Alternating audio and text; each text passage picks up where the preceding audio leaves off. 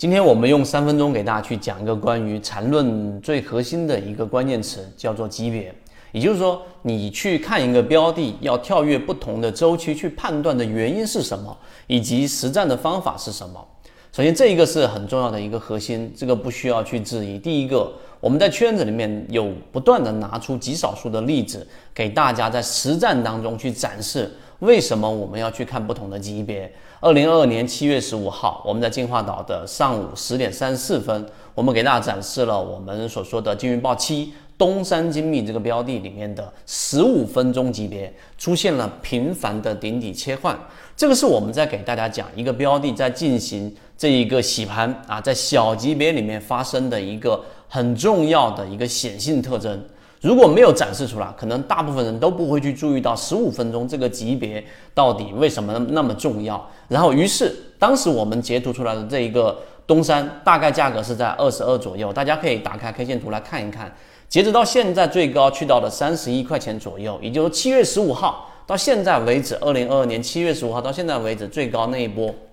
仅仅是一个多月，去到了百分之五十的涨幅，所以见微知著啊，我们实际上就把这十五分钟级别定格在这里了，这是第一点。第二点，那级别为什么那么重要呢？除了以前我们给大家描述方便理解的，就相当于是你是用显微镜把不同的级别去放大。那有第二个，我们在圈子给大家说方便理解的一个隐喻，就相当于是你拿一个橡皮筋，环形的橡皮筋，你用力的拉扯。当你拉扯的力度达到一定的这一种极值，或者说这一个橡皮筋所能承受的一个阀值的时候，它就会断裂。但断裂的地方一定是它最脆弱的地方开始断裂，这一点很好理解。那最脆弱的地方，如果你平常拿着橡皮筋，你是看不到的。所以它在分子结构啊，不要说到分子结构，你要仔细去观察，你会发现在这个橡皮筋上，它在某一个小的地方，它有一个缺口。所以破裂的时候，就这个橡皮筋被扯断的时候，或者某一根绳子被扯断的时候，某一个链条被扯断的时候，一定是从这个最脆弱的地方开始崩溃。我这样说，大家就能理解到底级别的意思的重点在哪里了。所以第三点，我们在跨越级别的时候啊，我们在看一个标的，包括刚才我们在说金鱼报七、东山精密，以及我们马上就要来的三季报的鱼池，以及马上在九月份我们会公布的金鱼报九。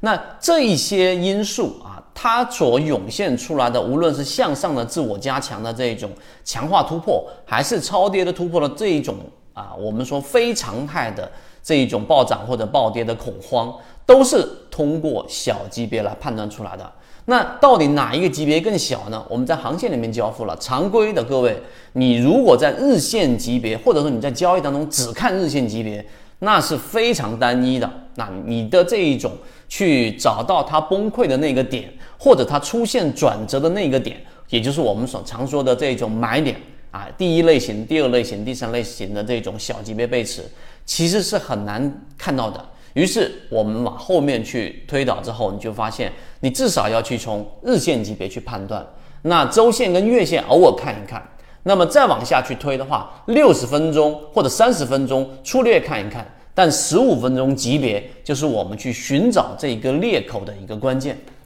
所以通过刚才我们这样的一个隐喻，我相信大家能够去清晰的知道为什么在交易当中一定一定要看一看这个周期。我相信听到这里面三分多钟，大家应该一定会有所启发。但具体落实到实战，还有很多细枝末节的东西需要我们去编织。我们在圈子当中已经交付给大家，希望对大家来说有所帮助。好，和你一起。终身授人以鱼不如授人以渔。这里我所讲的只是交易系统当中很小的一部分。想要系统的学习完整版的视频课程，找到我朋友圈搜索 ykk 二五六。希望大家都能学以致用，不断的提升自身的操作能力，一起终身进化。